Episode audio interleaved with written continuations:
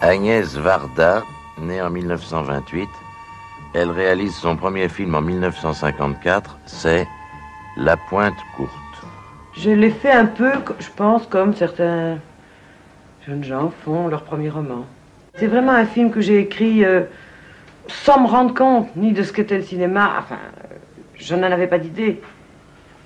Euh, je n'en avais pas d'idée cinématographique, mais j'avais des idées très précises. Alors j'ai écrit très précisément un découpage, des mouvements, des trucs, bon, bon ou mauvais. Et j'ai tourné exactement ça. Avec très peu d'improvisation, à part dans des scènes comme les joutes ou des trucs comme ça. Et je me disais, j'aimerais faire un film qui soit pas tellement agréable à voir, mais auquel on pense beaucoup après. Ça, c'est une chose précise, en tout cas. C'est bien ce qui est arrivé. Ça n'a pas tellement plu, et ça a beaucoup impressionné les gens, et on en a beaucoup parlé, même longtemps après. Alors, euh, je suis devenu, euh, vous savez, un nom qu'on peut prononcer dans le cinéma, mais ça correspondait à rien puisque personne ne me connaissait. Agnès Varda à la Cinémathèque française à Paris, une grande expo Viva Varda du 11 octobre au 28 janvier prochain. Varda, une pionnière. Un exemple pour vous, Claire Simon? Absolument. Mm. J'ai beaucoup d'admiration pour euh, Varda et surtout pour son son talent d'expérimentatrice. Elle est allée dans elle a d'abord on l'a pas on parlait pas tellement d'elle à la nouvelle de comme faisant partie de la nouvelle vague alors que c'est sans doute celle qui a le plus essayé différentes formes de récits etc c'est vraiment et puis elle a fait des chefs-d'œuvre. Vraiment euh, Santoine Illois c'est un film extraordinaire c'est un c'est un film classique quoi mm. euh, magnifique. Et puis euh, moi j'adorais euh, les glaneurs et la glaneuse mais j'adorais daguerreotype j'adorais voilà, ce sont tout le temps des expériences mm. nouvelles avec euh, son, son extraordinaire goût euh, du cinéma, du romanesque et tout. C'est vraiment euh, une extraordinaire cinéaste. Et voilà, moi je l'ai connue un peu et j'étais en totale admiration. Et elle a dû lutter toute sa vie, mais comme vraiment elle était extrêmement euh, forte et, et c'était pas toujours marrant pour mm. elle. Hein. Afsa Herzi, quand vous l'écoutez parler de son premier film, vous voyez, avec son notion de cinéma, on pense aussi à vous par rapport à votre premier film. Oui, euh, non, c'est très émouvant. Vous l'avez rencontré? Je l'ai rencontré euh, sur la grainée de mulet, donc, euh, mais je savais pas qui c'était. Et euh, en fait, c'est un, ben, un, soir on tournait sur le bateau et euh, Abdelatif, il est venu, il m'a dit viens voir, il faut que je te présente quelqu'un. Il m'a dit voilà, Agnès euh, Varda, grande, grande cinéaste. Et elle est venue trois jours d'affilée parce que je pense qu'elle habitait dans la région de Sète où on a tourné et elle est restée euh, trois nuits sur le plateau. Et c'est pour ça qu'il a tourné à 7, Abdelatif Keshish. Oui, parce qu'elle a tourné un de ses mm. films à 7. Et euh, voilà, il avait, enfin, il, est fan, il était fan d'elle vraiment. Il adorait. Euh, ils s'entendaient très bien tous les deux. Agnès Varda à la Cinémathèque française à partir du 11 octobre et des cadeaux. Et on vous fait un cadeau, on fait deux cadeaux parce qu'il y a une belle actualité éditoriale. Pour vous, vient peut-être le Agnès Varda par Laure Adler. Merci. Aux éditions Gallimard avec 150 photos choisies par Rosalie Varda et commentées par elle. C'est un très beau regard de femme sur une autre femme. Et puis, ben, le, pour vous, Claire Simon, Viva Varda. C'est le, c'est le catalogue ah, de l'expo qui, qui va avoir lieu donc, à partir de la semaine prochaine. Merci beaucoup. Et ça ressemble à Varda, ce que vous disiez, c'est-à-dire l'incroyable éclectisme de son art. Plein de témoignages, plein de, plein de témoignages. Oui, oui, plein de documents inédits, des choses, ça donne très envie d'aller voir l'expo. Si on peut pas la voir, le catalogue chez La Martinière, ça vaut vraiment le coup aussi. Elle aurait vraiment aimé ce, ce livre. Ah oui, je crois il est, il est tout à fait à son image, c'est-à-dire c'est il y a beaucoup de collages, beaucoup de ça glane beaucoup, ça voilà, ça ça ricoche, donc c'est oui, c'est un livre qui lui plairait. Et on va du coup terminer par les sorties avec, on va commencer par Lost in the Night de Amat Escalante dans une petite ville du Mexique. Emiliano recherche les responsables de la disparition de sa mère, activiste écologiste. Elle s'opposait à l'industrie minière locale, ne recevant aucune aide de la police ou du système judiciaire. Ses recherches le mènent à la riche famille Aldama, une dénonciation de la corruption et des règlements de compte entre communautés et dans une grande noirceur, Laurent. Oui, alors depuis Ellie, euh, on, suit évidemment le, cinéaste euh, mexicain mexicain Matt Escalante et avec des films euh, pour le moins rugueux, on va dire. Peut-être que celui-là, euh, c'est peut-être presque le film de trop par rapport à, au précédent parce qu'il y a une façon d'être dans justement dans ce programme qu'on connaît très bien maintenant en connaissant son cinéma, la confrontation de classes sociales euh, antagonistes et du coup on a même connu Escalante peut-être un peu, plus subtil par rapport à ça. Ici, tout est joué d'avance. Le bon prolétaire face aux, bourgeois euh, artistes faussement rebelles et vraiment obscènes. Euh, rien ne viendra troubler euh, cette espèce de, de, programme que développe le cinéaste jusqu'au bout, jusqu'à la résolution finale. C'est pour ça qu'on aurait aimé peut-être voir une rugosité exprimée autrement. Un très beau titre, L'air de la mer rend libre de Nadir Moknesh. On se souvient de son Viva l'Algérie. Reine de nos jours, Saïd habite encore chez ses parents. Il vit une liaison secrète avec Vincent.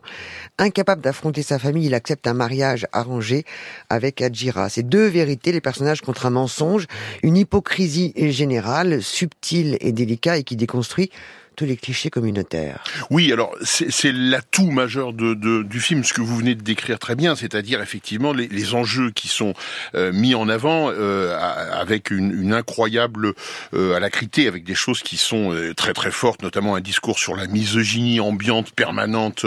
Ça, c'est absolument fort. Tout ce que dit le film est très fort. La façon dont il le montre euh, laisse parfois sur sa fin, il y a des, il y a des flottements. Le, le casting est, porte au contraire ce, très beau discours. C'est dommage parce que cette volonté de dénonciation, cette volonté de démonstration euh, est un peu amputée en quelque sorte par le réalisateur. Alors est-ce que c'est un manque de moyens? Je ne sais pas, mais il y a, en tous les cas des choses qui ne fonctionnent pas, alors que de temps en temps il y a des très très beaux moments attachants, notamment quand justement quand il y a ce voyage vers la mer qui pour une fois n'est pas la mer Méditerranée, mais qui est l'océan, qui est une autre forme de mer. L'autre Laurence de, des réalisateurs belges Claude Schmitz, Gabriel Laurence, c'est Olivier Olivier Bourdin, est un détective privé euh, un peu là, spécialisé dans les affaires conjugales. Lorsque sa nièce déboule dans sa vie pour lui demander d'enquêter sur la mort de son père, elle pense qu'il a été assassiné. Il voit ressurgir des souvenirs du passé. C'est un road trip, c'est un polar, c'est une comédie, c'est un drame familial où tout se mélange et ça se mélange bien. Mais hélas non, c'est vraiment un drôle de film dont on se demande quand même si le second degré est réellement assumé parce que moi j'ai fini par assez rire à sa projection. Je suis pas sûr que ce soit le, le, but. On est tantôt chez Bruno Dumont avec un couple de policiers, notamment idiots, qui vraiment confine au, plagiat des personnages du dit quinquin. Tantôt on se demande si c'est pas un remake d'un mauvais film de Benex des années 80. Bref, tout sonne faux. Euh, et c'est pas, hélas, le talent d'Olivier euh, Arbourdin ou encore de Marc Barbet qu'on adore ici qui sauvera l'ensemble, hélas. Des idées de génie pour l'interrogation de Brice Gravel. C'est un portrait, celui de Philippe euh, Ginestet, patron de la chaîne des magasins Jiffy et Tati un self-made man, incarnation française du rêve américain, entre alors entre drôle et féroce dans le monde ou plat et laborieux selon Télérama, vous êtes vous vous placez où?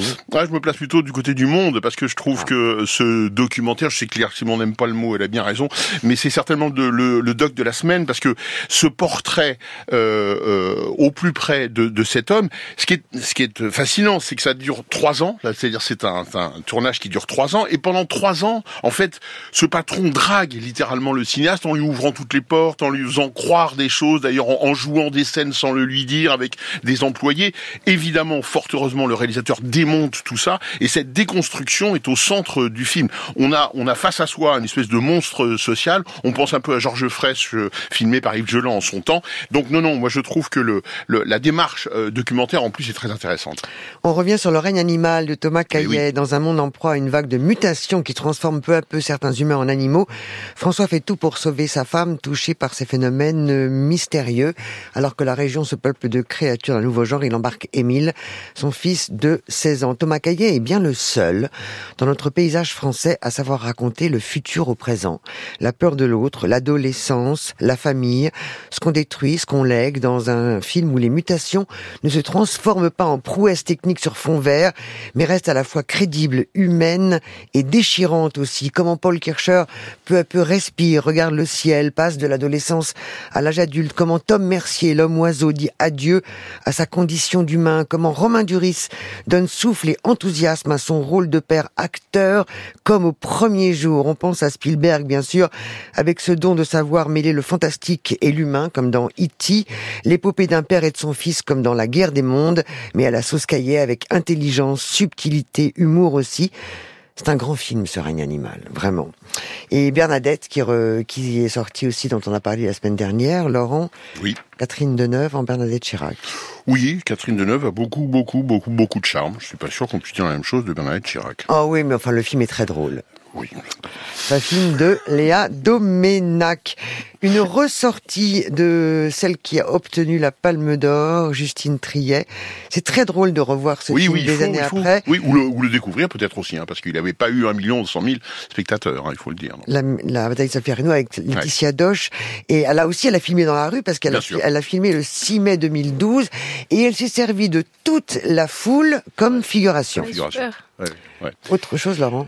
Des cadeaux Mais oui Mais oui, des cadeaux. Mais on a, ah oui, parce qu'elles ont déjà eu des cadeaux. Mais ah oui, mais c'est la journée des cadeaux. D'accord. C'est- comme ça, on ne recule devant aucun sacrifice. Euh, On a un petit peu de temps, du coup. Pour vous, à Vierzy, on a songé à un film, je ne sais pas si Claire Simon le connaît, s'appelle Le Village. Vous voyez, c'est euh, c'est- ça se passe à Lussas. C'est une série de 20 épisodes. Ça Oui. dure plus de, près de 10 heures hein, au total. C'est extraordinaire. C'est-à-dire, c'est une plongée dans, dans ce dans ce village ardéchois où tout se mêle. D'abord le cinéma, pardon, documentaire, mais c'est euh, ça devient la mecque du cinéma documentaire en France. Mais c'est aussi le, euh, on y fabrique du vin et du bon vin. On, on y on y élève de beaux légumes, de beaux- et tout ce brassage social, toute cette envie de faire des choses à la fois ensemble, nouvelles, revivifiées. Claire Simon s'y immerge et nous avec. Et cette plongée est merveilleuse. Donc on est ravis de vous faire peut-être découvrir, je ne sais Bah, pas, merci beaucoup. le village. Et, et en Oui. les cas, de le dire aussi évidemment à nos auditeurs, c'est fait, ce coffret est fait par les alchimistes. Voilà. Et pour, euh, et pour Claire Simon. Et alors pour Claire Simon, ah, et encore un drôle de, de cul, Casa Susanna. C'est un documentaire de Sébastien Lifshitz qui est, euh, qui est sorti cette année sur un incroyable lieu dans l'Amérique profonde des années 50 et 60 où des hommes blancs, hétérosexuels, pères de famille, hein, euh, allaient se euh, être travestis dans cette Casa Susanna. Et c'est une histoire de dingue parce que évidemment les noirs, les homosexuels, tous les autres étaient absolument exclus. C'est-à-dire c'est à la fois on est dans la marge et dans l'absolue euh, moyenneté, si j'ose dire, pardon, de, de l'américain moyen. Donc c'est saisissant. Il y a des témoignages de gens qui ont vécu ça. Et une fois de plus, Sébastien euh, Lifshitz euh, explore des territoires absolument fascinants. C'est publié par Agathe Film. Il y a aussi un livret de photos et quelques scènes inédites.